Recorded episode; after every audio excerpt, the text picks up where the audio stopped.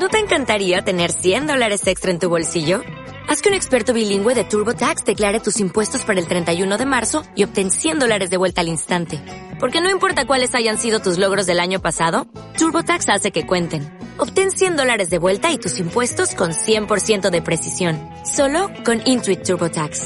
Debes declarar para el 31 de marzo. Crédito solo aplicable al costo de la presentación federal con TurboTax Full Service. Oferta sujeta a cambios o cancelación en cualquier momento. Autopsia de la Psique. Bienvenidos. Hola, ¿qué tal amigos? Bienvenidos a Autopsia de la Psique y feliz y contento de estar otra vez con ustedes en esta temporada nueva de Autopsia de la Psique. Y otra vez estamos el equipo completo y eso me da muchísimo gusto. Juanma, muy buenas noches, amigo. ¿Qué tal amigos? ¿Cómo están? Buenas noches, bienvenidos a Autopsia de la Psique en el vacío, porque seguramente soy bien vacío el espacio, ustedes lo van a notar, pero es algo muy bonito porque por fin nos pudimos juntar, aunque fuera en la casa de uno de nosotros, y eso pues, como ustedes saben, al menos a nosotros tres nos hace muy felices. Bienvenidos, como dice el ánima, a la temporada ya número 8, güey. Qué rápido. Rápido y pues al, al, mismo tiempo un poco tardados por toda esta cuestión pandémica y horrible que está eh, sucediendo todavía. Ya llevamos dos años, cabrón. Dos, dos, años de pandemia. Dos malditos años y se ve que todavía va para largo. Pero bueno, qué bueno que estamos aquí y qué bueno que podemos seguir grabando para todos ustedes y pues es un gustazo que nos hayan vuelto a sintonizar, a descargar, a lo que ustedes sea que hagan para escucharnos. Que bueno, muchísimas gracias y bienvenidos. Así es, Omar, muy buenas noches, amigo. Buenas noches, camaradas. Es un placer saludarlos. Que hoy, hoy, me, hoy me tocó el Sputnik. Por si de repente me oyen medio mormado o medio sonso. Aparte de lo normal. Este, es porque ya me está empezando a hacer efecto a estas horas la, la vacuna. Ahorita ya empecé a sentir como, como dolor de, de este de frente así como los, los senos el, paranasales ajá sí arribita de la arriba nariz. de la nariz como que me está empezando a molestar. Ya les iré contando si tengo algún otro síntoma extraño con la vacuna rusa. Pero por lo pronto todo bien. Bienvenidos a Autopsia de la Psique en su primer capítulo de esta octava temporada. Estamos en el año 2022 bien decían ya dos años de la pandemia.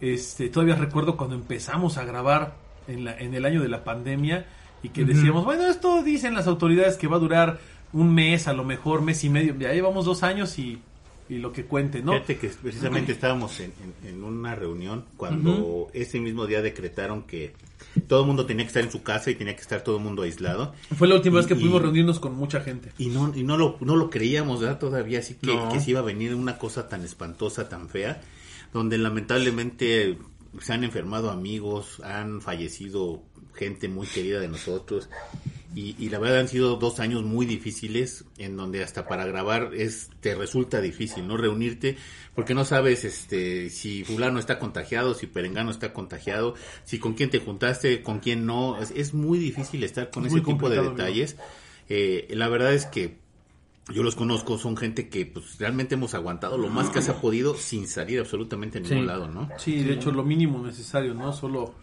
pues las cuestiones de trabajo porque tenemos que seguir adelante. Uh -huh. Este, lo básico, ¿no? De, de salir al súper, de ir a hacer las compras. Pero fuera de eso, este, realmente hemos estado muy, muy recluidos y ha sido, eh, sí ha sido complicado, sí ha sido Mucho. duro, pero Salud. Ay, algo me estaba picando en la nariz ahorita. Creo que es chilito del que estaba aquí en las papitas. Además, pero, pero al final del día creo que también hemos aprendido muchas cosas. Creo cosas que, que hemos, hemos estado haciendo mal mucho tiempo. Sí, creo que hemos desarrollado habilidades que no teníamos. Creo que hemos encontrado cualidades en todos nosotros que son eh, pues dignas de elogio, ¿no? En todas las personas, algunas pues, cualidades muy humanas, ¿no? De, de ayudar a otros, de estar al pendiente de otras personas, de preocuparte y ocuparte por tu familia, por tus seres queridos y de valorar mucho la vida, ¿no? Porque pues ya hemos visto que es muy frágil, muy efímera y que hay gente que conocemos que se ha ido en cuestión de dos, tres días se mueren Sí, y tan tan, ¿no? Ni no los vuelves a ver nunca. Entonces, pues yo creo que el, el No, y lo peor mensaje... es que no los puedes ni despedir, o sea, No, de, ir, de ir a despedirte, ir a hacer su, su- una, una velación como, como se debe y no se puede, ¿no? Y eso te da un, un- un sentimiento muy especial. Sí, muy Es un vacío, un vacío. Sí, Es un vacío es porque te falta algo. Eh, te lo digo yo, que no lo Sí, puedo hacer con mi mamá. Sí, claro. ¿no? El, el vacío tan grande de, de decir, puta, es que no... O sea, un día estaba, al otro ya no estaba, ¿sabes? O sea, no hubo un en medio, no hubo nada. Entonces eso es muy complicado. Pero la verdad es que arrancamos esta temporada sabiendo que no es ni la primera ni, ni va a ser la última. Esperamos que, que, sigamos. Ya aquí los tres estamos eh, eh, pensando en, en ir a, a, Rusia y a Chernóbil a, a hacer un, un posgrado. Yo creo que ya en unos meses aprendemos a hablar ruso. Tú también te pusiste Sputnik. Las tres, los tres nos pusieron Sputnik, ¿no? Ya los a tres mí tenemos- la pusieron moderna. Pero las dos anteriores fueron fueron Sputnik.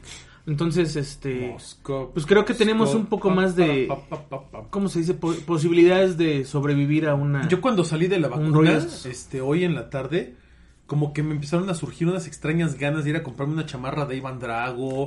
este, traía en el, en el sonido, en el coche. Por alguna este, razón me el cayó mal Silvestre. Stallone, güey. Empecé a odiar a Silvestre Stallone. Ahorita estamos malditos ucranianos. Malditos No, no ucranianos. mis respetos Sí, ahorita ellos. estoy, ahorita estoy, este, me siento como muy Putin. Eh, Se ven bien guapos No, no, no, ustedes. no, es que- No, es que sí, sí es, eh, Sí, no, pero además es una situación este eh, adversa la del planeta, pero bueno, ha sido muy valiosa. Yo espero que todos los que nos están escuchando van a decir, bueno, ¿y aquí este tanto choro que están diciendo para qué? Pues es nada más para agradecer que aquí seguimos los tres. Que Agradecerles a ustedes. gracias a ustedes estamos aquí, que vamos a echarle muchas ganas este año para poder eh, generar mucho contenido, al menos podcast. No les prometemos otras cosas que siempre les prometemos para que no haya falsas expectativas, pero Porque es muy al menos los podcasts y los en vivos los vamos a seguir haciendo cada vez que podamos. Los podcasts sí nos estamos poniendo la meta de, de- de ver si podemos hacer uno por semana, si es posible. Este sería muy bueno, como, como en algún momento lo teníamos contemplado, para ver si podemos juntar al menos unos 40 capítulos este año, ¿no? Este, fuera de los periodos de vacaciones y demás. Valdría mucho la pena. Ojalá y pudiéramos hacer eso. Y, y más que nada el, el comentar todo esto de la, de la pandemia y demás, pues yo creo que es un... Primero agradecer a la vida que aquí estamos nosotros tres, agradecer que, que, que ahí siguen ustedes escuchando Autopsia de la Psique y que ojalá, ojalá, ojalá todo esto termine pronto, que todos ustedes estén bien, que sus seres queridos estén bien y que pues haya, haya chance de seguir grabando durante muchos, muchos años más, ¿no? Ahora, quiero, quiero eh, hacer un, un pequeño recordatorio. ¿Ustedes se, se acuerdan de Bababanga? Sí, como no? De todas La las profeta. predicciones y todas las cosas que, que, que hizo y demás. Resulta que la- los, los más comunes o el, ma- el más famoso es Nostradamus, ¿no? Sí. Creo que es el más mediático. Eh, es el más mediático de los profetas. Y el que más, eh, mucha gente ha como buscado coincidencias en donde no las hay, ¿no? Exacto.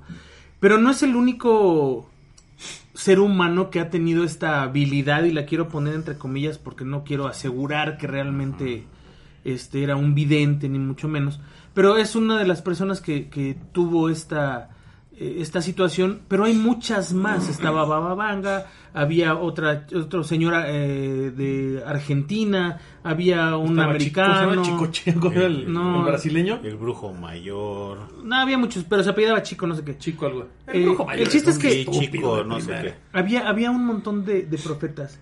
Y dentro de estos profetas había, no, uno de, No de, digas, de no veras. digas tarugadas, ya está borracho el señor. Ya, Ya, sáquenlo. ya- ya lleva una. Y lleva una y ya no puede ni hablar. Nosotros porque no podemos tomar. No, pero me refiero a que son, son gente que se dedica a Que eso. se dedica a pero- eso. pero- y pero- que pero- tiene muchísimo pero- más no, pero que los pero que estamos hablando de imaginas, profetas de ¿no? de veras. Creo, creo que hay mucha diferencia entre un profeta anterior a uno actual. Y ah, hubo algunos profetas de los que vamos a hablar un poco más adelante, en donde, o más bien, que, que tuvieron dentro de sus profecías hablar de esta pandemia, ¿eh? Sí. O sea, hay cuando menos dos que hablaron de una gripe intermitente que iba a acabar con la mitad de la población. Y De- eso de hecho- está bien cañón, cabrón. Bueno, pero de hecho no está el espérate, año pero- cero, ¿no? La- la no, revista. pero espérate, no está, no está tan perdido esto de la gripe. Eh, un día estaba leyendo yo un artículo precisamente acerca de eso, de la gripe, que decían que iba a ir acabando, mermando a la población. Sí. No es el COVID, es la influenza. es la influenza. Es la influenza estacional. La influenza estacional se ha cobrado más víctimas, o se cobra más víctimas por año a veces, de todas las víctimas que se ha cobrado hasta ahorita el COVID en, estos dos años. O sea, la influenza estacional es la enfermedad eh, respiratoria que más víctimas se cobra anualmente a nivel mundial. Y nadie lo comenta. Lo que pasa es que decía alguien que ese tipo de... de- en, en el caso, en el caso de, la, de la influenza estacional, se volvió una, una pandemia eh, pero de repente el, el término que ahora utilizan es endemia, ¿no? Que se queda en ciertos lugares muy específicos donde se arraiga más. Y que al final del día una, una enfermedad como la, como la influenza te puede provocar desde una especie de gripita hasta la muerte por neumonía, ¿no? Y otras Sí, cosas. claro. Y decían, es que casi toda la gente que se muere de neumonía o de, o de una neumonía este, atípica o de problemas eh, respiratorios es consecuencia de la influenza estacional, ¿no? Y que la gente no se vacuna contra la influenza y que por eso hay una campaña anual, ¿no? De vacunación contra la influenza. Sí, claro. Y que, Sí, y que ahorita, es, y que conveniente que te pongas la vacuna de la influenza cada año, porque además cada año también cambia la cepa de la influenza. Yo nunca me he puesto una vacuna Y, de es- y influenza. cada güey. año es diferente, y cada año es Y diferente. que, bueno, yo cualquier vacuna que me ponga me tira así muy, muy, muy difícil. Y, y la, la de la influenza me la pongo cada año. Perdón, pero, es eso que escuchan de agüita es la- el, el cómodo del ánima. Es, es bien cómodo.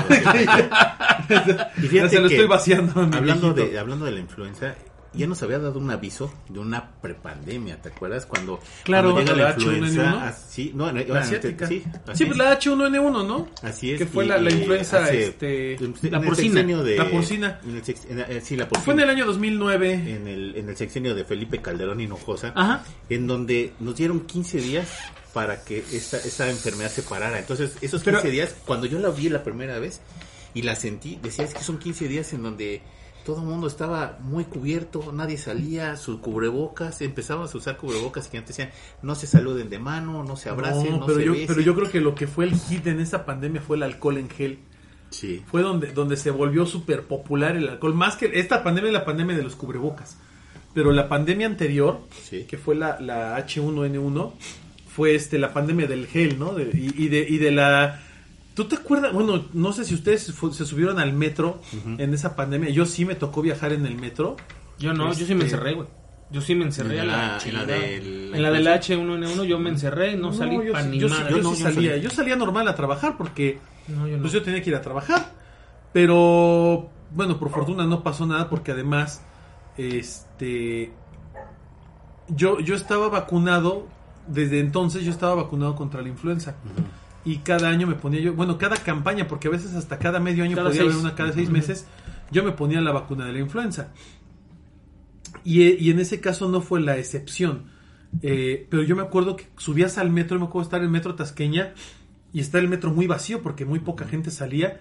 Pero sí veías cómo subían con los trajes los, los trabajadores a limpiar y a, y a satanizar, digo, a sanitizar con, con el gas, ¿no? Así, Y se hacían una humareda ahí en el metro, de bueno, como vapor, este, y limpiaban todo, ¿no? El metro los pasamos, o sea, todo se limpiaba, todo, todo, todo, y todo se sanitizaba, o sea, había un control sanitario extremadamente alto, ¿no? Mucho más que ahora, ¿eh? No, claro, porque incluso Pero hasta mucho pasaban, más, en pasaban las con calles. la- en las calles pasaban con los camiones y estaban arrojando el sanitizante, el gas, y todo, o sea, hubo muchas cosas que pasaron durante esa... esa Y fueron 15 días y fueron 15 días. como de terror, de película de terror, y decías, imagínate si eso hubiera creado, o sea, yo me imaginaba un, panorama más terrorífico, ¿no? Que se hubiera pasado más fuerte.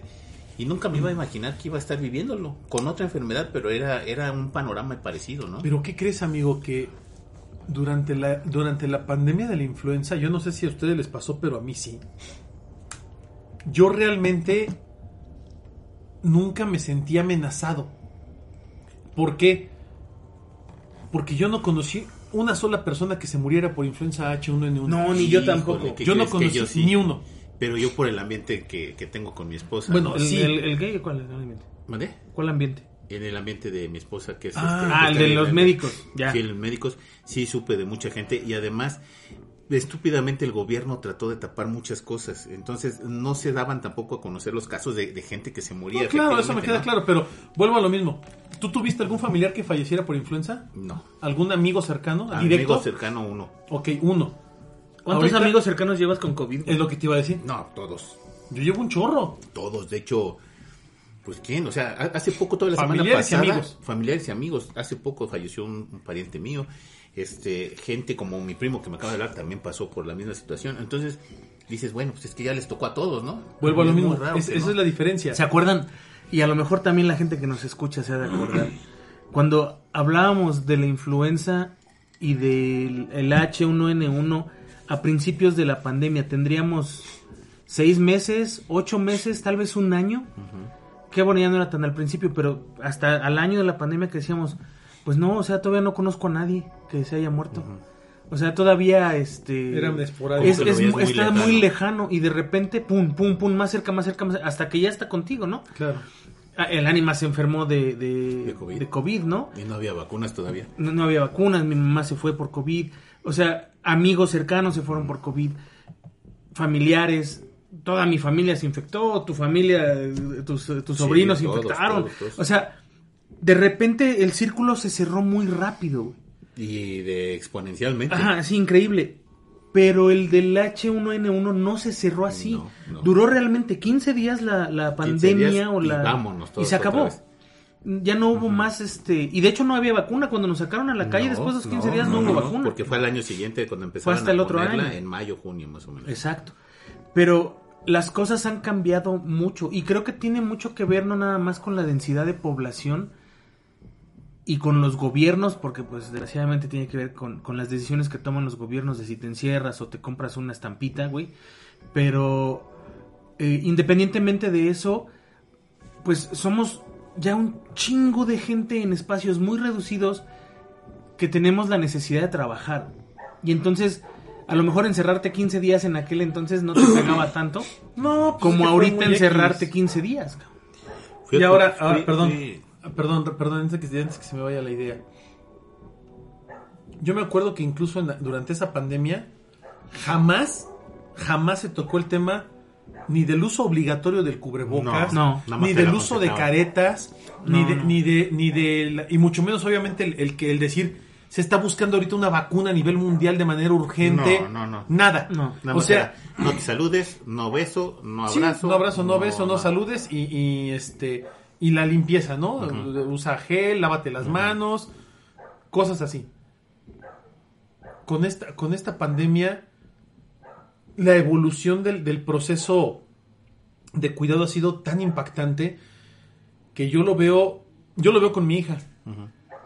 Mi hija vamos a salir a la, a la calle para algo, aunque sea vamos a ir a comprar algo a la tienda o lo que sea, y lo primero que hace es correr y agarrar su cubrebocas. O sea, ya Ya sabe. lo tiene en el chip. Ya lo tiene en el chip. Y mi hija ya sabe que no puede tocar nada, que no puede eh, convivir físicamente con las personas que no que no ve, que, que sabe que están en la calle, ¿no? Eh, vaya, todo, todo este tipo de cosas ¿sabes, que son ¿sabes algo, amigo? Y es bien es preocupante. una generación bien vulnerada. Es cabrón, lo que te bien iba a decir. destruida, güey. Es bien preocupante que la generación de los niños pequeños que están creciendo con la pandemia están creciendo con muchas limitaciones. Sí, Pero aún así es su normalidad. sí, es su normal, ese es su vida, ese es su mundo. Ah, Y así va a seguir Pero- pero siendo es su mundo. preocupante, y bien lo dices. tú. Sí, es preocupante ¿Quién fueron los porque no amigos de deberían tu de hija? estar así. Pues ustedes dos, Es lo que te dos digo, o viejos sea, gordos. Y, y- y, o sea, no puede ser, o sea, tiene que convivir con gente de su edad. Exacto, Eso es claro. lo que debe de ser. Bueno, Pero- ahora vamos a, vamos a, vamos a, pon- a plantear un escenario hipotético. Que esto dure 20, 30 años más. Es que sabes que. No, no, no es en serio, porque Sí, puede sí, pasar. claro. te- te- ¿Qué va a suceder? Que, que, que los niños como mi hija, yo lo voy a ver y voy a decir justo lo que estás diciendo tú ahorita. Es que no es normal. No, no, no. Para ella eso va a ser normal. Sí. El no convivir con otros niños va a ser normal. El problema no es- y, es- y eso está... es para la generación Que que se nosotros. encerró. No, mi hijo. Ah, tú- su sí, no, generación. está en medio. Está, él, él estaba acostumbrado a ir con sus amigos a jugar Sí, fútbol, claro, a ir a los sí, Boy sí, sí. Scouts, Ese es el tema. a hacer esto y aquello. Sí, Y de repente, pum, Se le acabó el mundo. Quítaselo. Y ahorita mi No, hijo es una quitaste. persona que está to- tomando eh, algunas platiquillas ahí porque no tiene depresión o nada de esto, pero para él su mundo cambió completamente. güey. Yo, yo, yo a Cristian, Bueno, no- afortunadamente no lo conozco desde niño.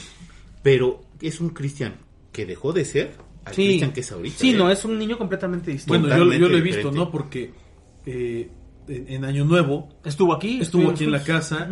Eh, hace poco estábamos viendo un evento de la lucha libre y viniste tú. Y vino él, Vino este esta rosca y, y- y vino eh, Chris.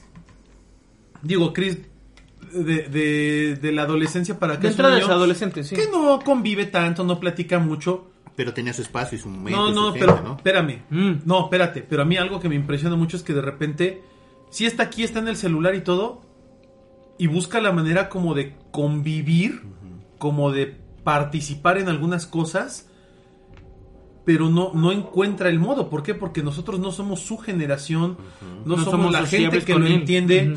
Él puede decir algo y a lo mejor de repente captamos una broma, un chiste de algo que él dice o decimos algo que medio macha con lo de él y participa y se ríe, jaja, Es que algo, y nosotros hasta ahí. tenemos nuestro propio lenguaje. Eso, Si tú quieres, eso. entre albures y groserías y lo que Pero tú es, quieras, nuestra era me- es, nuestro, es nuestro medio de comunicación. ¿Sabes con quién se comunica más él? Con Aitana. Con Aitana. Es lo que tiene con mi hija de, de tres años. Viene la niña y están platicando, están jugando, ellos dos. Bueno, A él- ese día hasta se la llevó a- a- al cuarto a jugar a Chris. A él le gustan mucho los niños Sí, chiquitos y, sí. y platica con ellos. Pero es como su, su desahogo. Ahora imagínate eso, dos años. Sí. Ahora imagínate los cinco. No, no, no, no, no. Yo, Por eso yo te no digo- quiero ni pensarlo. El, el, el costo, el costo social de esto no lo vamos a ver con la pandemia. No, No, más lo vamos a ver con esta generación como la de Chris, que niños como mi hija. Eh, Aitana va a crecer con esto. Para mí va a ser duro, para mí va a ser feo, para mi esposa igual, para nosotros, ustedes como sus padrinos igual lo van a ver feo, pero va a ser lo normal para ella. Pues Entonces, cuando tú no conoces otra cosa, No te afecta. Es como Corea del Norte. No Pues saben sí, otra sí. cosa más allá de su mundo, pues no Están les duele, no, están contentos porque no conocen qué hay más allá. Cuando se abre la puerta de la cueva, Es es, en cuando donde vale dices, madre, ay cabrón, aquí es cuando ves todo el mundo diferente. Sí, y es donde las cosas. Entonces, mi hija va a crecer en un mundo disocial que para ella la normalidad va a ser saludarse de, de- como, como el mundo del Demolition Man, Como ahorita, así de puñito. de puñito y, y, y perdón que lo diga, hasta suena feo, pero qué triste es que ahora ya te dé mie- te dé más miedo eh, como, como chavo, por ejemplo, yo lo veo con los chavitos, que haya un chavito que te dé más miedo, perdón que lo diga tan estúpidamente así, darte un faje rinconero o besuquearte con alguien y que te pegue una enfermedad o algo así, de, de transmisión sexual o lo que sea, te da más miedo que te contagien de COVID por un beso, ya ni siquiera por una relación sexual, un acto Sí, sí, de- sí. Y, y a- y en nuestra época era eso, dices, no, me tengo que cuidar, tengo que usar preservativos, tengo que, porque me vayan a pegar algo, o vaya yo, o sea, Sí, era claro. bien diferente, y ahora es, no, güey, o sea, ya ni siquiera te beses,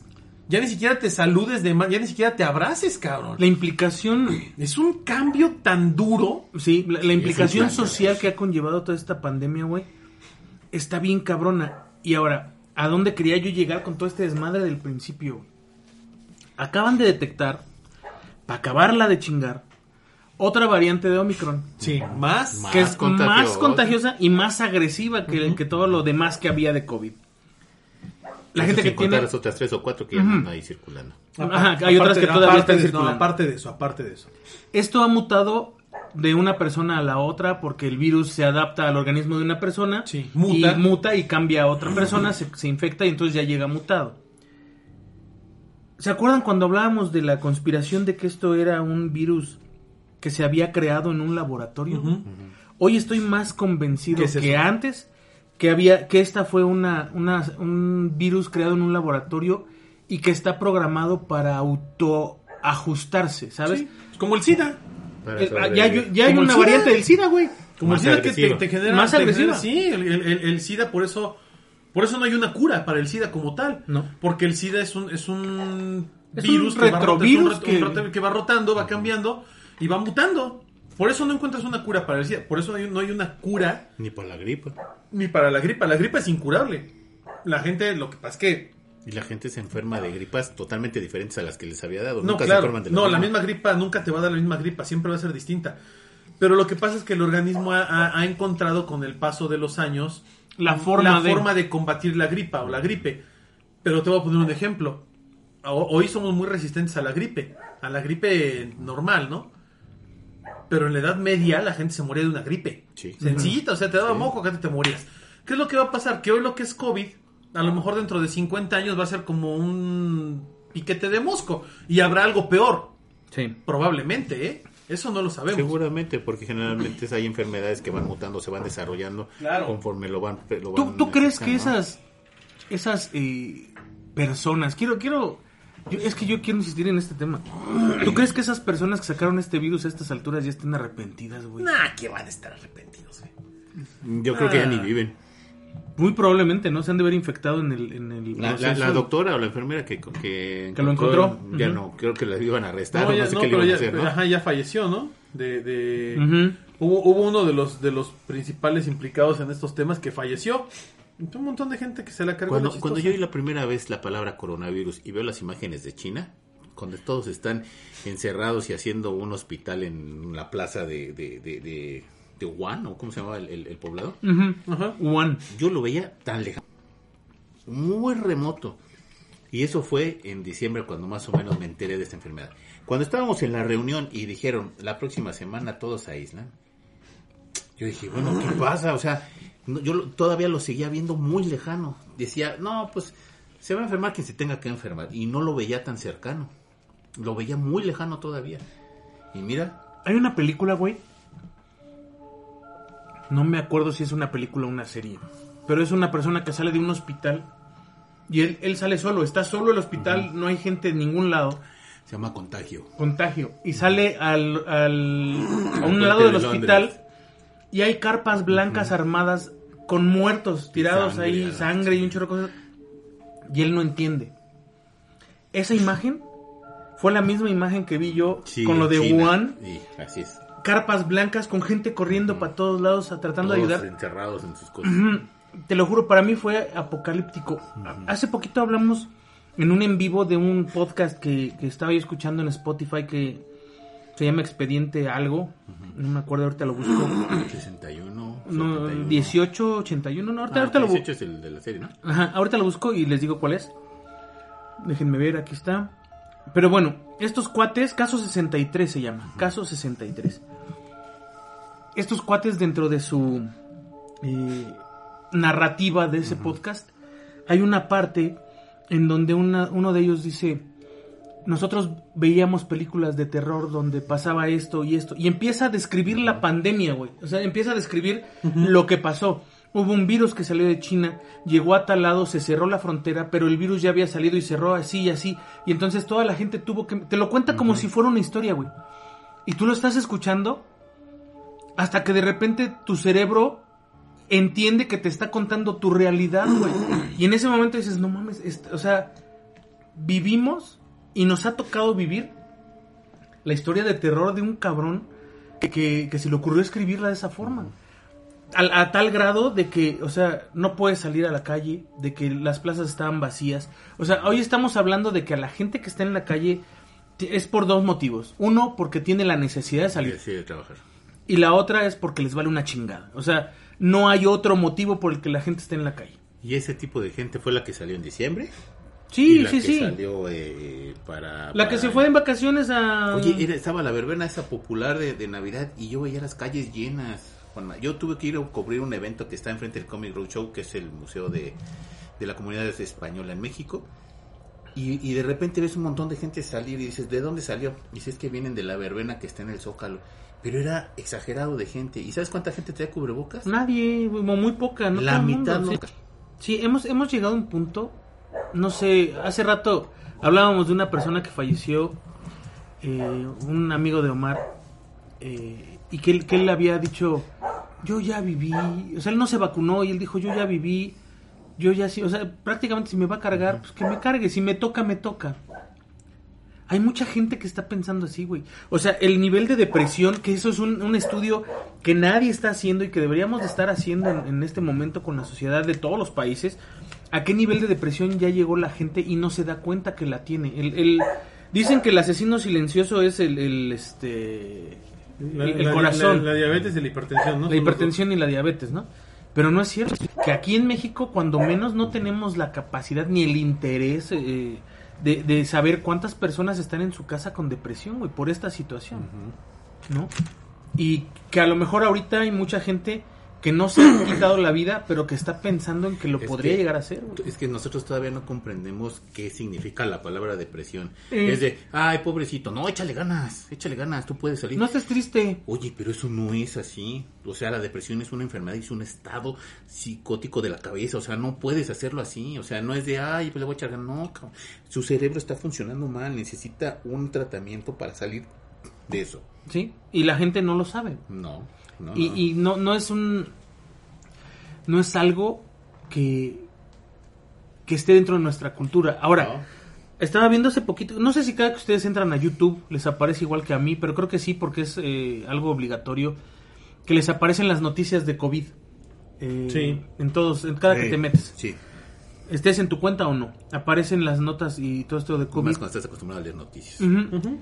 La cantidad de casos en 24 horas, para mí es alarmante. Es exagerado. Es exagerado. alarmante la cantidad de casos y que no estemos haciendo ni madre. Mira, es exagerado. Y, y la primera respuesta del gobierno es, no, si te sientes mal, tienes, Ase- a- asúmete como tal, como positivo. Y luego te salen con que es que bajaron las el contagio. No, no bajó. Hay gente que ya nos está haciendo la prueba y se da y se asume como enferma. Sí. Pero la, la enfermedad está muy cañona afuera. Sí. Muy cañona. De hecho, ¿cuántos amigos tienes ahorita enfermos? Yo hasta ahorita, todavía ayer le hablé a uno que se acaba de contagiar. Familia enferma tengo todavía, o sea, Mi familia ni se diga. sí. Mi primo que acaba de hablar, ese eh, to- acaba de salir. Entonces, Este, de- cabe mencionar que este ni era el tema de este podcast. no, ¿eh? No, hablar pero no, espérate, no, no, espérate. No, no, ni no, lo no, digas, no, ni lo digas, No, no, no, no, no, no, espérate, pero es que yo creo que cae bien. Te voy a decir por qué. Porque tengo yo aquí en. en eh, de veras, ni íbamos a hablar de esto. No, no, no, está- muy interesante. Fíjate que tengo, tengo aquí algunas cosas interesantes que cuando nosotros eh, hacemos como los primeros programas del año en Autopsia de la Psique, siempre nos ha tocado, por fortuna, realizar algunas cosas interesantes, eh, encontrar información que a lo mejor habla un poquito acerca de qué es lo que podría pasar en cada año. Yo la verdad es que no he escuchado los podcasts de los años anteriores para ver qué sucedió y qué no sucedió. Analizábamos que la sí valdría la pena. la portada del- te- Proceso.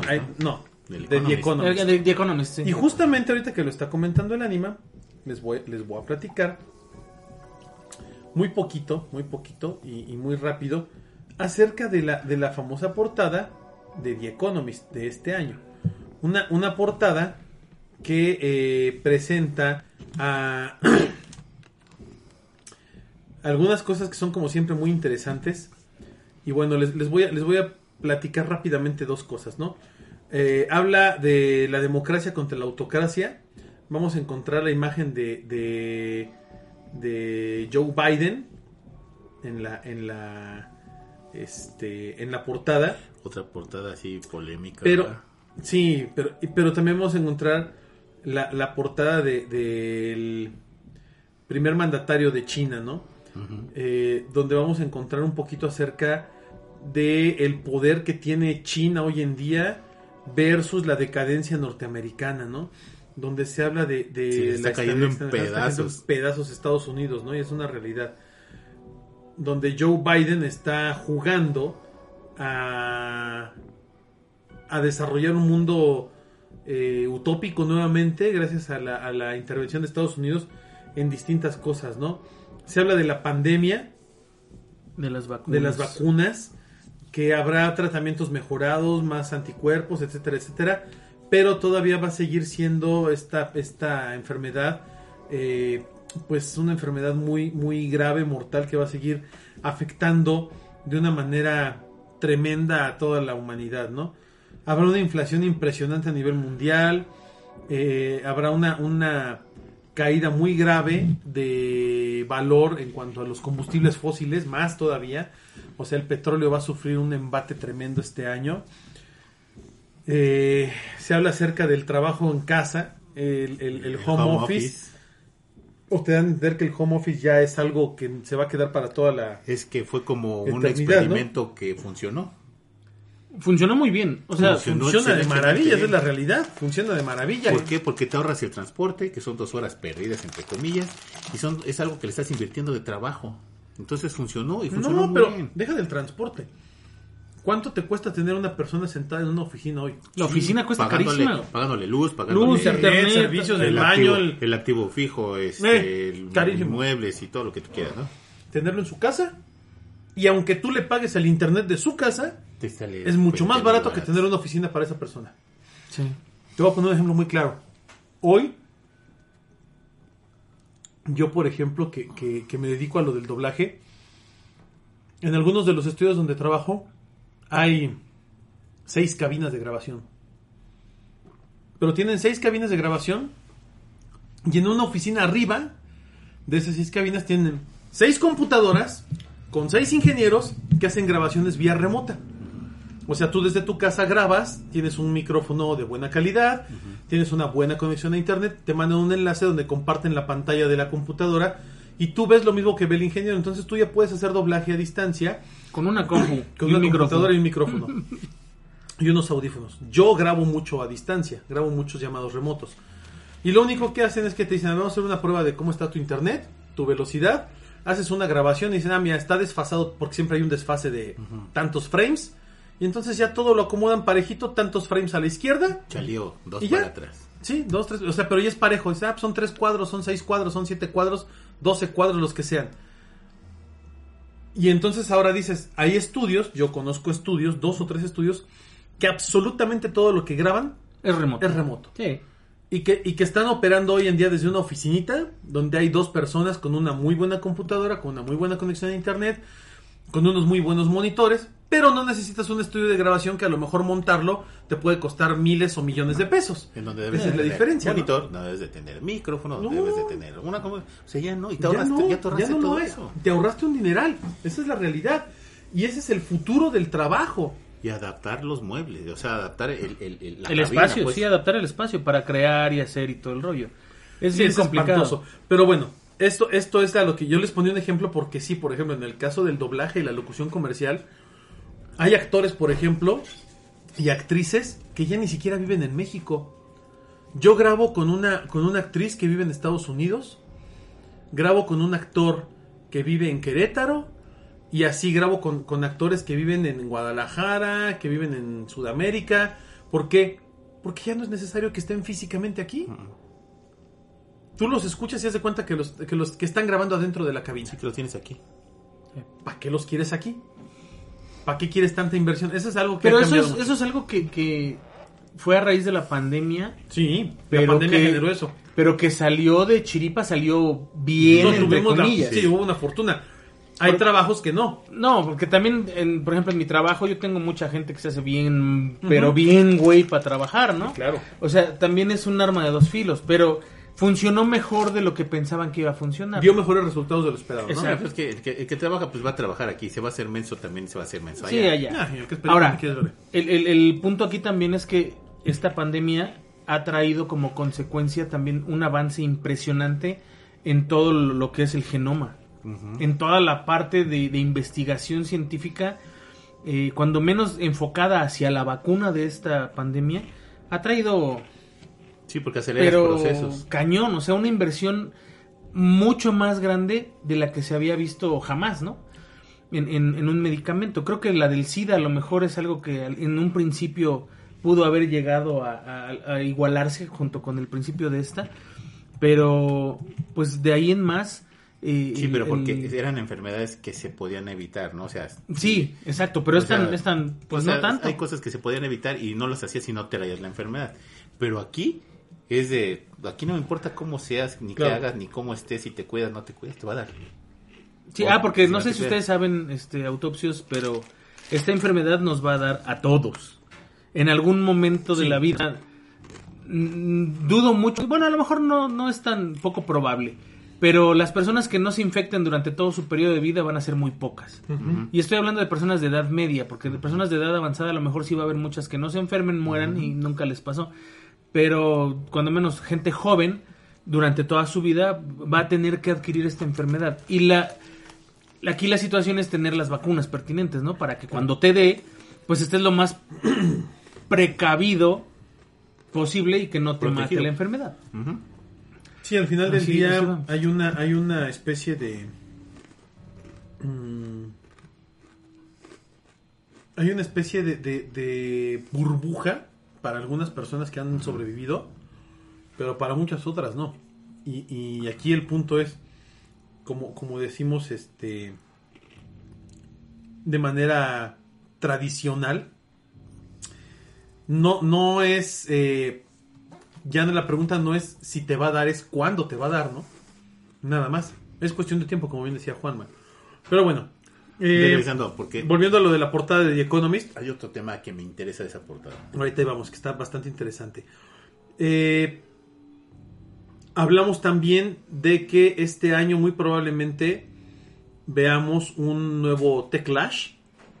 El Techlash es un término que se utiliza para eh, definir o denominar la aversión tecnológica, la represión en contra de las tecnologías avanzadas y que eh, nos dice que de alguna manera habrá gente que nuevamente se va a rebelar en contra de la tecnología, en contra de los avances, habrá una represión tecnológica nuevamente en algunas eh, partes del mundo, sobre todo en China, y eso pues va a afectar de alguna manera el desarrollo de ciertas tecnologías o la migración de esas tecnologías a otros lados, ¿no?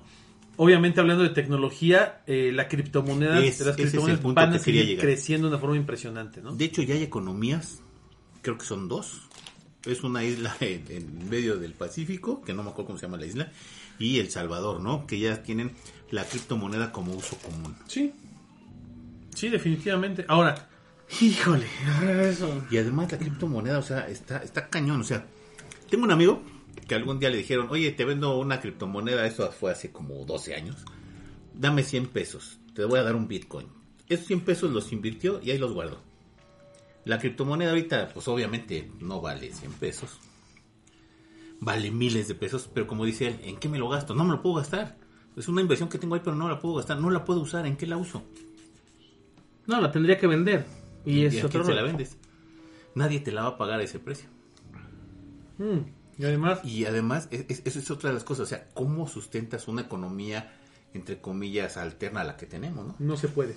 No, la criptomoneda no me quiero ver muy este fatalista y no creo que esté destinada a desaparecer, pero no creo que llegue a tomar la relevancia o el lugar de una moneda común. De una economía normal.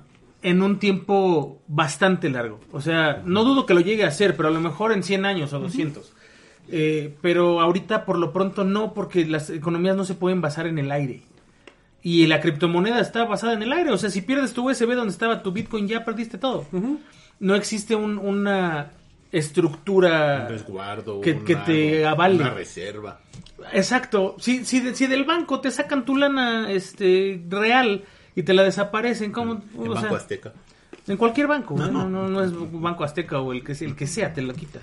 Entonces, creo yo que tiene mucho que ver con una cuestión de que no tenemos la infraestructura ni el soporte para tener una criptomoneda. Lo que va a pasar este año, y eso sí es una realidad, es que muchos bancos tradicionales van a empezar a generar monedas eh, digitales centralizadas, o sea, van a generar su propia moneda, su propia criptomoneda, con la cual tú vas a poder tener un respaldo físico de un valor eh, digital. Y eso ya existía. Ya. se hacía, por ejemplo, en México. Cada estado tenía su banco y cada, cada estado este, su economía, su, moneda. su moneda, ¿no? Y no funcionó en su momento, no funcionó. ¿Por qué? Porque a veces emitías lo que no tenías.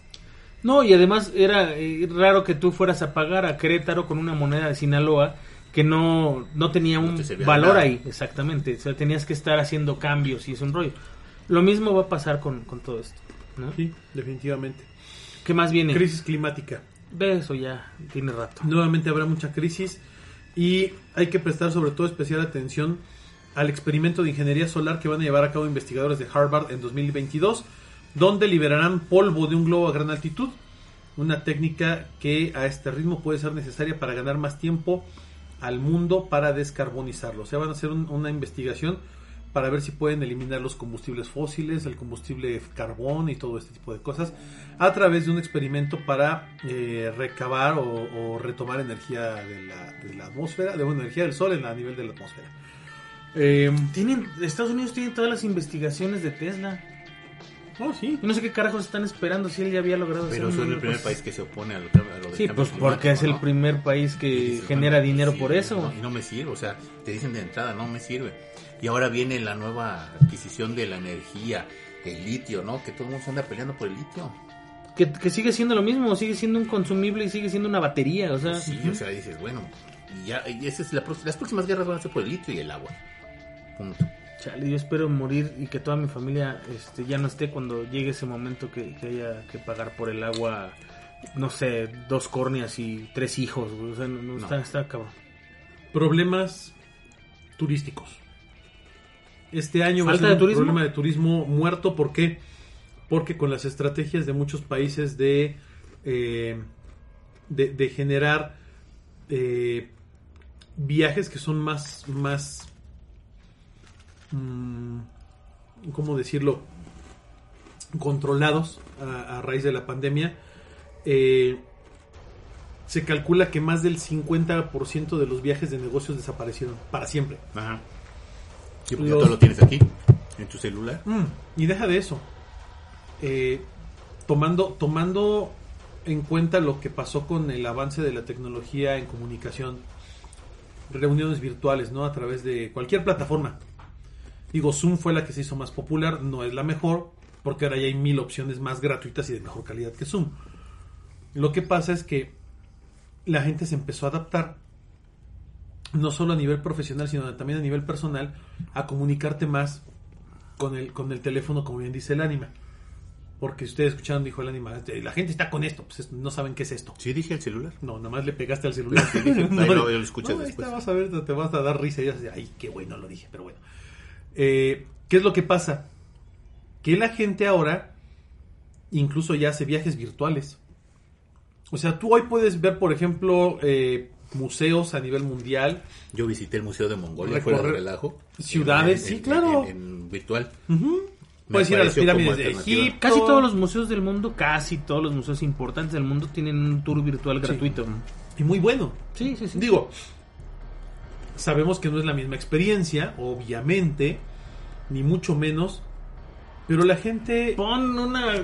En tu estéreo, pon ahí música de mandolinas, güey, y te vas a ver un museo en Italia, cabrón. O sea, Es a lo que voy. La gente, la gente se está adecuando sí. de alguna manera a esto y hay, hay cosas que, que van, in- van, a, eh, van a impactar mucho a nivel turístico. El problema es que hay muchos eh, turistas cuyos viajes están subvencionados gracias a los viajes de negocios. ¿A qué me refiero con esto? Un vuelo de avión que tiene 150 lugares. De esos 150 lugares, sabemos que 70 u 80 de esos lugares los van a ocupar Gente viajeros de de negocios. Y el resto son turistas. El coste del boleto se va permeando conforme tú puedes, obviamente, eh, dividir ese gasto entre toda la gente que viaja. ¿Qué es lo que pasa? Que las aerolíneas dicen, ah, bueno, yo tengo de mis viajes en total, el 80%, el 70% son viajeros de negocios. Entonces yo puedo reducir costos, subvencionarlos, para que las personas que van a viajar por placer encuentren tarifas accesibles. Y al viajero de negocios, que son los primeros que van comprando y todo esto, les puedo dar una tarifa un poquito más este, Elevada. elevada, pues para Ajá, compensar. compensar. Es una compensación de gastos. Eso se acabó. Y es que... Y el precio del boleto de avión está contemplado que este año se puede disparar como jamás en la Y historia. además, y los impuestos. Los impuestos te están acabando terriblemente. Horrible. El famoso TUA. No, el TUA es una es una, es una locura. madre. Es una locura. Te cobran más de TUA que del mismo boleto de avión. No, y luego vas a pagar tú para un pinche aeropuerto asqueroso como el que quiere hacer el estúpido este aquí en Santa Lucía, que no sirve para nada. Muchas aerolíneas, y esto no es, una, no es un ataque contra el idiota del Tlatuani. Esto es un ataque contra la estupidez de pensar que un proyecto como ese aeropuerto puede ser funcional. Cuando ya todas las aerolíneas internacionales dijeron que es Y no van a llegar ahí. imposible llegar ahí. Entonces, ¿qué va a pasar? Que van a bajar en el aeropuerto de Toluca o van a bajar en aeropuertos cercanos y van a mandar a volar a este aeropuerto. Seguro. ¿A, a- a qué voy con esto? Si ya de por sí el turismo estaba jodido, Ahora va a estar. ahora peor. va a estar peor, al menos con México, con la Ciudad de México, ¿no? Fíjate que, que tenía un amigo que se juntaba con otros cinco comerciantes y esos mandaban a una persona a China Y esa persona ahí llegaba a China hacer y me compras, decía, ¿no? dame esto, dame esto, dame de aquí. Llenaban un contenedor Y lo mandaban por barco. regresaba y él se venía y venía el barco posteriormente. Ese, ese proceso ya no lo está haciendo así. No, ya no existe. Tú ya agarras una videoconferencia te ofrecen un catálogo infinito de productos mucho más baratos de que tú irlos a ver. Y me dices, dame esto, dame, dame esto. Llenas el mismo contenedor. Y te lo mandan. te, y te ahorraste una lanísima. Tú cuando te ibas a imaginar que ibas a pedir cosas a China porque lo has hecho. Sí, muy seguido. No, no, pero sabes que también genera otro tipo de conflictos. O sea, se han facilitado muchas cosas. El, el sistema se ha adaptado a muchas cosas. Eh, pero también vienen otras complicaciones porque ya se hacen los procesos, pero no se han elevado todavía al grado que deberían de elevarse las normas de calidad. Mm, Exacto. Entonces, tú puedes pedir en China, de aquí a China una imagen padrísima de un carro a control remoto increíble o de un dron y te llega una chingadera de estas de Waldos, ¿no? O sea, ¿por qué? Porque no hay un verdadero control de calidad. Y luego son empresas que venden y desaparecen. Sí. Sí. Entonces, ok, pues es que para reclamarlo tengo que ir a China, güey. O lo, me- te va a pasar lo que a mí. Yo compré en AliExpress. Tengan mucho cuidado si compran en esas páginas. Compré un reloj digital este que te medía Oye, el oxígeno y ah. la presión. Bueno, el que traigo, ese sí ya es bueno, pero uno anterior lo pedí y me mandaron un modelo que no era el que yo había pedido. Entonces yo reclamé, oye, este no es el modelo que yo te pedí. Total que el tipo me dijo, no, me estás diciendo mentiroso, soy un se armó todo un desmadre porque el tipo no me quería regresar el dinero. Hasta que dije, ¿sabes qué? Quédatelo. No, no, no, le dije, ¿sabes qué? Este, si no me, me entregas esto, eh, voy a, te voy a quemar en redes sociales, ¿no? Algo así le dije. Y entonces el tipo ya después de tanto estar estiré y afloje me dijo, ok, mándalo de regreso, mándame el número de guía.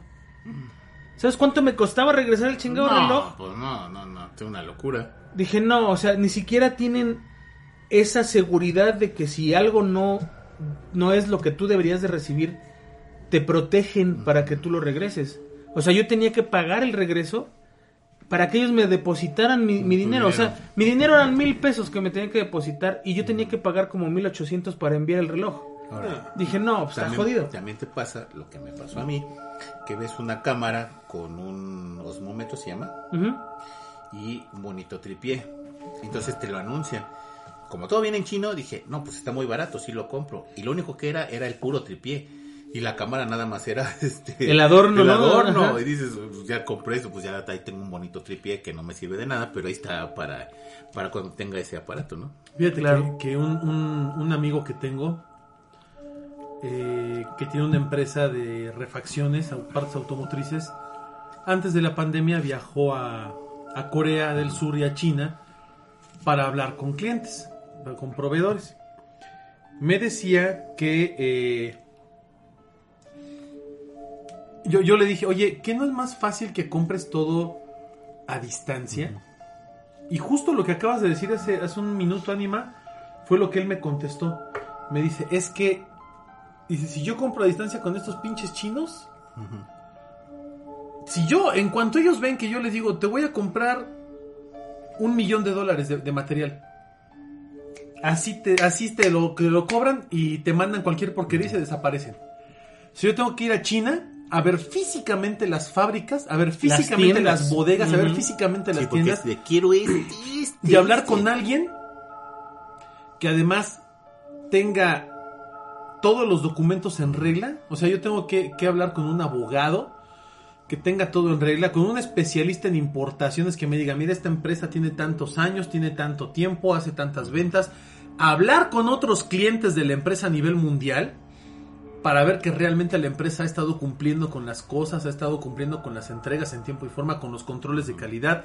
Como dices tú, yo quiero esta pieza que está aquí. Este, este sensor es el que tú me tienes que mandar un millón de piezas de este. Pero este, cabrón, me, lo mandas con otro color, nada, ni madres. Idéntico a este modelo. Y te lo tienen que poner por escrito y se hacen Sí, documentos y porque se decía firman. amigo, no es parecido, no es igual, No, es, Es este. idéntico, es este, cabrón. Y dice, y hay muchas empresas chinas que hacen fraudes de ese tipo, eh, enviándote producto que no es o desapareciendo. Dice, entonces yo Sí, tengo que ver. Dices más, yo tengo prácticamente que ver cuando empiezan a, a producir mi material Y, y, ver que lo estén casi casi cargando, empacándolo en el, en el contenedor del barco. Dice, porque si yo me confío en que a distancia funcionan las cosas, no. No, no, no, no funciona así. Incluso él tiene una oficina eh, rentadita de estas oficinas tipo... Eh, ¿Cómo se llama estas donde compartes lugares? Este como workplace, como... Sí, sí. Ah, ay, Después estos lugares que son compartidos. Él tiene una oficina en Shanghái con una persona que atiende llamadas telefónicas ahí en Shanghái de los proveedores que tienen en, China. Porque él me decía, si yo me apendejo, se me dan en la madre. si pues yo tengo que estar aquí al tiro con las inversiones que estamos haciendo. Y es cierto, lo que tú dices, lo que dice Juan no es verdad. Muchas empresas desaparecen. Pero bueno, esto es, esto es hablando un poquito de lo que viene con el tema de, la portada de The Economist. ¿eh? No crean que estamos en otra cosa. Habrá una nueva carrera espacial. China va a terminar su nueva estación espacial. Los eh, se van, se van a empezar a, buscar más pruebas acerca de cómo frenar asteroides, cómo, eh, cómo salvar a la Tierra en caso de un posible impacto. Habrá más, más análisis. Está, está el lanzamiento de este nuevo telescopio espacial que va a poder ver todavía más a mayor profundidad del espacio, más que el Hubble. y, cosas de este tipo, ¿no? O sea, la carrera espacial está muy fuerte. Es la carrera espacial en donde no nada más, que en este caso es China, también está la India, que se, suma a este espectro de, potencias aeroespaciales. Japón, eh, para este año creo que también lanza su, su primer este experimento hacia el espacio. Los que ya estaban, la comunidad europea, estaba Estados Unidos, estaba ya Rusia, estaba ya China como tal y parece ser que por fin vamos a tener una agencia aeroespacial latinoamericana, no sé para qué, pero bueno, vamos a tener una para buscar este vida extraterrestre, para ver cómo sobreviven las pues, en el espacio, ¿no? Digo, todos sabemos que habrá grandes científicos implicados ahí. Carlos Trejo, Jaime Maussan, científicos de primera línea, ¿no? Metidos en esto. Y, este, y obviamente yo creo que la punta de lanza es el aeropuerto de, de Santa Lucía, ¿no? Es la punta de lanza en la investigación de Es que es el nuevo Cabo Cañaveral. Es el nuevo Cabo Cañaveral. Bueno, eso tiene que ver con la portada de The Economist, que más que ser una profetización o algo parecido, es una especie de predicción. Predicción de tendencia, De tendencias. han sido muy acertados en predicciones de, de, de, tendencia. Sí, claro, porque es análisis de, distintas cosas de las cuales ellos obtienen la información adecuada para poder hacer. no está la guerra. No aparece la guerra, no aparece pero... la guerra, pero bueno, es que eso es diferente, ¿no? Eh, no, no, no se están no, pero que en la portada anterior sí había guerra en las portadas. Sí, sí, sí, había... había hasta explosión nuclear una explosión como nuclear o algo así, que a lo mejor pudo haber sido lo del Líbano, ¿no? Que al final de cuentas probablemente, no probablemente. pero sí estaba muy marcado como que había conflictos y estaba lo de Siria y estaba un montón de gente, cosas que, que, te daban la idea de una guerra, pero aquí no, incluso estaba el, coronavirus. Para, para poder avanzar más en esto y, tener algo de colofón en el programa, les voy a platicar rápidamente justo de lo que, de lo que decía Juanma al principio del mismo acerca de Baba Vanga y de las profecías que están eh, escritas por ella para este año 2022. Si quieren saber quién fue Bababanga, busquen el capítulo de Autopsia de la Psique en donde le dedicamos todo, un, programa completo a la historia de Bababanga desde que era niña y se la lleva el tornado para llenar los ojos de arena y dejarla ciega. Bueno, ahí les va. Desde que mató a la bruja del norte. Desde que mató a la bruja del norte, ¿no? Eh, algunas de las cosas que Bababanga nada más así como... como eh, como a grosso modo ha, encontrado son predicciones muy precisas acerca de catástrofes naturales, muertes de personalidades, acontecimientos históricos, eh, el nacimiento del Estado Islámico, el calentamiento global, el coronavirus, el tsunami de Indonesia en 2004, la caída de las Torres Gemelas, entre otras cosas.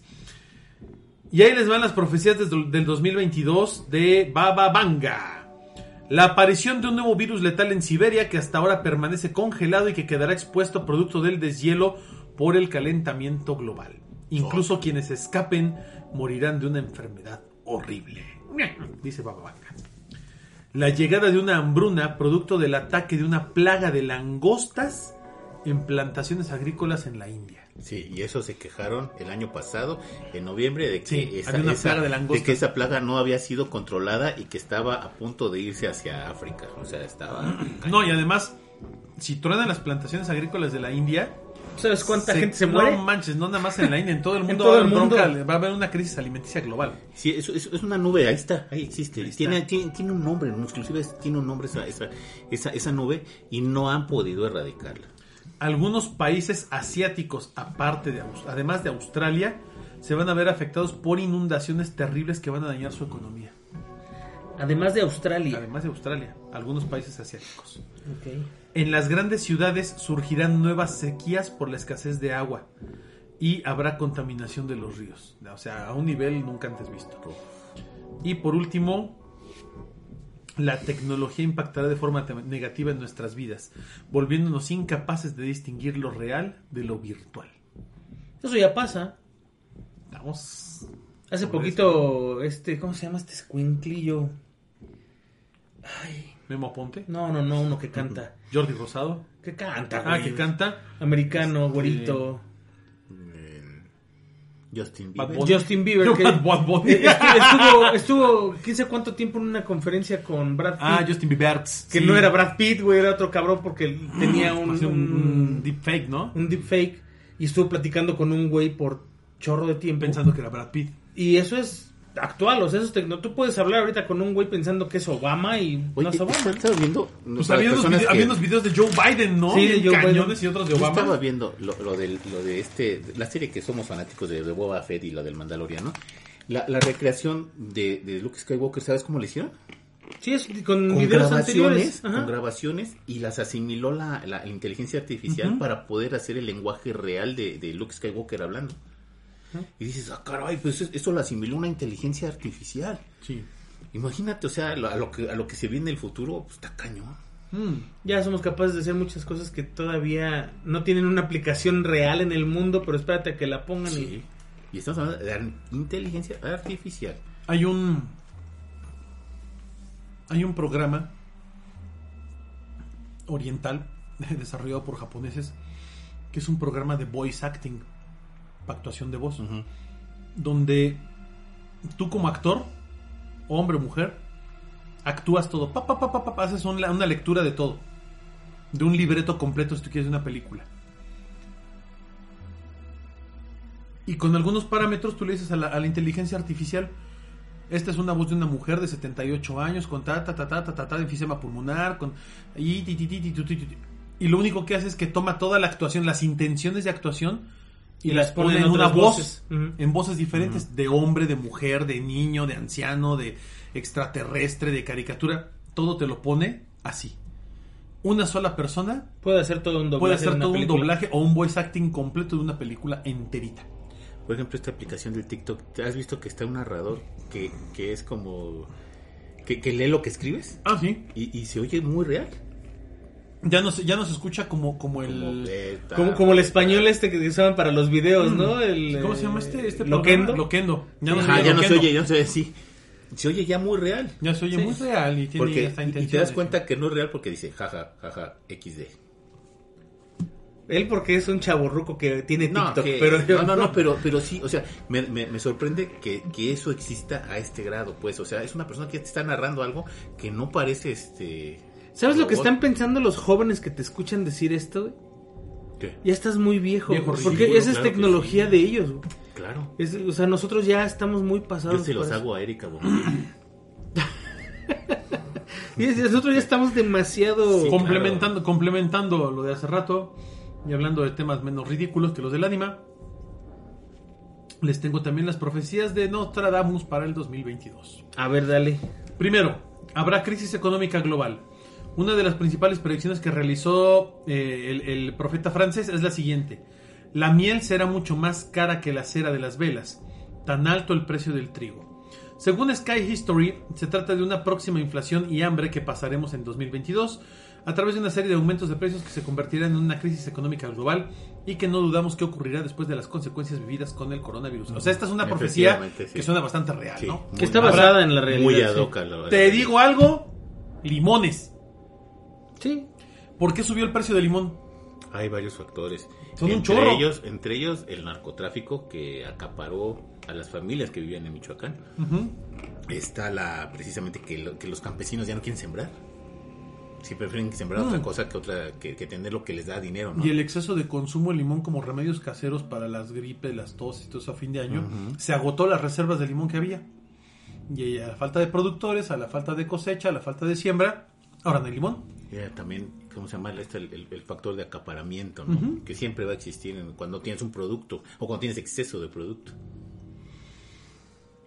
Calentamiento global. Aquí coincide esto con lo de Bababanga y con lo de la portada de The Economist. Como el sol, la cabeza quemará el mar resplandeciente. Los peces vivos del mar negro estarán a punto de hervir. Cuando Rodas y Génova, medio hambriento será, la gente local para cortarlos trabajará duro. Nostradamus dice que habrá una crisis climática en, estos, en nuestros tiempos y que seguirán eh, en, crecimiento, en incremento, las temperaturas globales que empezarán a destruir poco a poco nuestro mundo y el año 2022 es como el punto de ruptura. Otro tema que es bien interesante, la caída de la Unión Europea. Templos sagrados del tiempo romano rechazarán los cimientos de su fundación, decía Nostradamus. Los expertos apuntan, los que analizan todas las profecías, a que esto eh, puede señalar la relación que hay entre la caída de la Unión Europea con lo del Brexit como punto de partida al fin de la comunidad de países europeos.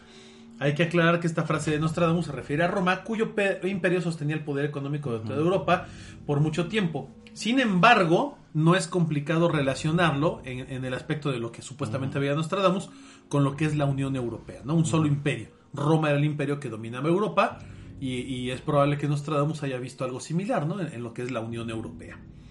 Habrá muerte de un líder político de alto nivel. Bueno, dice, la, repentina muerte del primer personaje será cambiado y pondrán a otro en su reino, decía Nostradamus. Se han hecho suposiciones sobre quién podría ser, pero las apuestas van en torno a la reina Isabel II de Gran Bretaña, Kim Jong-un, el líder de Corea del Norte, y el mismísimo Joe Biden, actual presidente de los Estados Unidos. Así que, amlovers, no se preocupen, su Tlatuani seguirá vivito. A no ser que se cumpla la profecía de Moni Vidente que les diré a continuación. Auge de la inteligencia artificial, aquí coincide con Bababanga. La luna en plena noche sobre la alta montaña, el nuevo sabio con un cerebro solitario lo ve. Por sus discípulos invitados a ser inmortales, ojos al sur, manos en los pechos, cuerpos en el fuego, dice esta cuarteta. Y esto no es una novedad para nosotros, ya que la evolución de la tecnología ha sido tan elevada en los últimos años que nos hace imposible pensar que habrá cambios realmente impactantes este año en ese campo. en, todo lo que dijo, no escuché nunca la palabra tecnología, güey. Ni avance de, de alguna. O sea los güeyes que traducen esa madre, o sea, que, que las interpretan, se fuman algo antes, güey, y se meten algo y después las interpretan. Mm. la, luna roja como octubre este iluminaba los campos verdes y, ah, te traducen no ahí dice güey que va a haber una pinche plaga de ratas güey en Alemania bueno, no seas mamón güey de dónde sacaste eso güey? te dice así específicamente pues no güey pero también los que uno siempre adivinando a ver qué es lo que quiere bueno pero lo, sí, lo, que traducen güey también está de la chingada bueno lo peor es que desgraciado o afortunadamente para ellos, en una gran cantidad de ocasiones le han atinado, ¿no?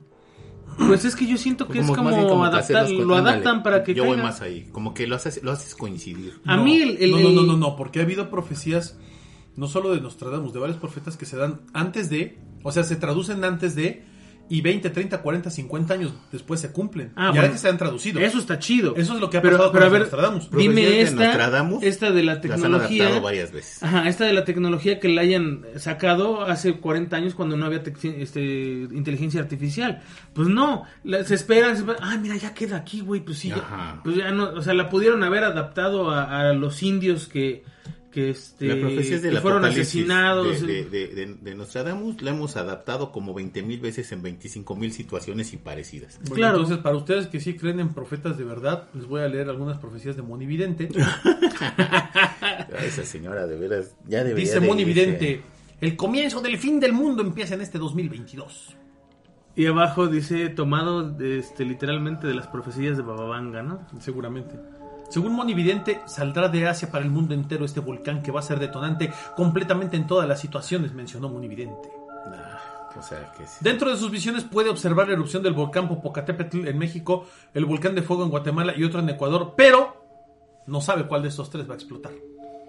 Ah, bien, entonces iba a morir una persona, un cantante muy famoso y un Espérate. artista muy famoso. Otra de las catástrofes que azotarán al mundo serán terremotos, tsunamis, surimis, tormentas solares, sequías y hasta Surimis, la que chocarán en el Océano Pacífico, por lo cual vaticinó el comienzo del fin del mundo para este 2022. Pagas- Habrá erupciones volcánicas, así que ¿Pagas habrá que tener internet para leer esa mujer? No, estoy leyendo chingaderas porque el ánima quiso. Ah, hoy. ¿Quién mencionó a Moni Vidente al principio El programa? ánima desde, desde que llegamos. Morirá una, un- Una un- cantante muy no, famosa. Un, un político. Y se- seguramente puede ser la reina Isabel II. Sí, güey. pues también si hablas de que una señora de 100 años a lo mejor se muere este año, pues, yo creo que hay como el 99.5% de probabilidades de que le atines, ¿no? También puede decir que a lo mejor se muere Chabelo. O a lo Podría mejor se- o a lo ser. mejor se muere López Tarso. Que es más Podría viejo, ser, ¿no? ya es más Ah. viejo. Que O, Chabelo nadie. Sil- o a lo mejor se muere Silvia Pinal, güey. Puedo cual- ir a apostar por cualquiera de los tres y a lo mejor cualquiera se muere los tres. O También los dijo tres. que Andrés Manuelito estará en... Así dice neta, güey. No, güey. Ah. Esa Ay, mamá ay. se la puse yo, güey. El Tlatuani estará en peligro en diciembre porque va a ser traicionado por una persona de su partido, el Movimiento de Regeneración Nacional, específicamente en el mes de diciembre. Chale. Amigos, ya nos vamos, ya estamos delirando mucho. Ya Que seguirá la acabamos pandemia. con Monividente, imagínate. Ah, eso ya, eso fue nada más para burla, ¿no? Que, que la pandemia encontrarán cura para el COVID del, eh, del- el COVID-19. Ya, el COVID-19 ya quedó en el pasado. Ahorita lo bueno, lo moderno es el, El Omicron el 2. Omicron 2. Pero que el coronavirus va a mutar dentro de 10 años. Ah, bruja. No mames, el coronavirus lleva mutando 20 años, cabrón, que no digas Cualquier estupidez. Cualquier coronavirus digas está mutando está desde hace... mutando. El coronavirus no es una enfermedad de hace dos años. No. El No, coronavirus no, es un no. virus que tiene muchísimos años. Lo que pasa es que se ha estado investigando distintas cepas. Yo, yo más o menos cada es siempre, como, hace, mutando. pues, como hace 15 años, nada más que ya, se se, volvió ya más se- no, ya peligroso. se sabía de coronavirus. Lo que pasa es que no era una pandemia, pero bueno, esta señora dice cualquier clase de estupideces. Así que no crean nada, nada más estoy, estoy satisfaciendo aquí la, La curiosidad. la curiosidad del ánima para ver qué estupideces dijo Moni Vidente este año. Pero bueno, Bueno, ya se acabó el programa. se nos acabó el tiempo. Ahora sí nos colgamos. Fíjate que de algo que no teníamos ni siquiera pensado, porque el tema era totalmente diferente. Perdón, discúlpenme. Necesitaba hablar con alguien. Monividente. ese, ese es el tema. El tema- Necesitaba el hablar tema- con alguien. Así le voy a poner al podcast. Necesitaba, Sí. perdón, necesitaba hablar con hablando alguien. sí. Así va a ser el título. Este, ese, ese tiene que ser el título de este programa. Me, me late ese título. Bueno, se nos acabó el tiempo. Juanma, muy buenas noches, amigo. Muy buenas noches amigos, muchísimas gracias por habernos soportado hasta este punto del programa. Eh, espero que se lo hayan eh, digerido sabrosón, que lo hayan disfrutado y que, bueno, pues eh, nos hagan el favor de recomendarnos con cinco amigos cada quien, estaría padrísimo. Este, y que, bueno, pues no dejen de darle me gusta a pues las redes sociales que tenemos, de seguirnos, de todo lo que ustedes ya saben. Muchísimas gracias, nos escuchamos la próxima. Así es, Omar, muy buenas noches, amigo. Anima Juanma, qué gusto compartir el micrófono con ustedes en este inicio de año. Ojalá y podamos cumplir este propósito de hacer muchos programas, sería muy padre, de interactuar más con nuestros queridísimos escuchas y de poder darles contenido de mayor y mejor calidad porque es lo que merecen. Así Al final del día yo agradezco infinitamente todas sus muestras de afecto, cariño e interés en que el programa se siga haciendo. Ayúdenos a recomendarlo, a que siga creciendo la comunidad. La verdad es que no nos interesa que la comunidad crezca para generar dinero ni monetización. No, solo queremos llegar a más gente y queremos que haya más, más seguidores de Autopsia de la Psique. Les agradezco mucho el que hayan estado escuchando esta sarta de tarugadas que decimos nosotros tres en este primer programa. Prometo que los demás serán mucho más este, específicos. Y bueno, pásenla bonito y no me queda más que desear que tengan aterradoras noches. Así es, yo soy su amigo el ánima de Coyoacán y esto fue Autopsia de la Psique.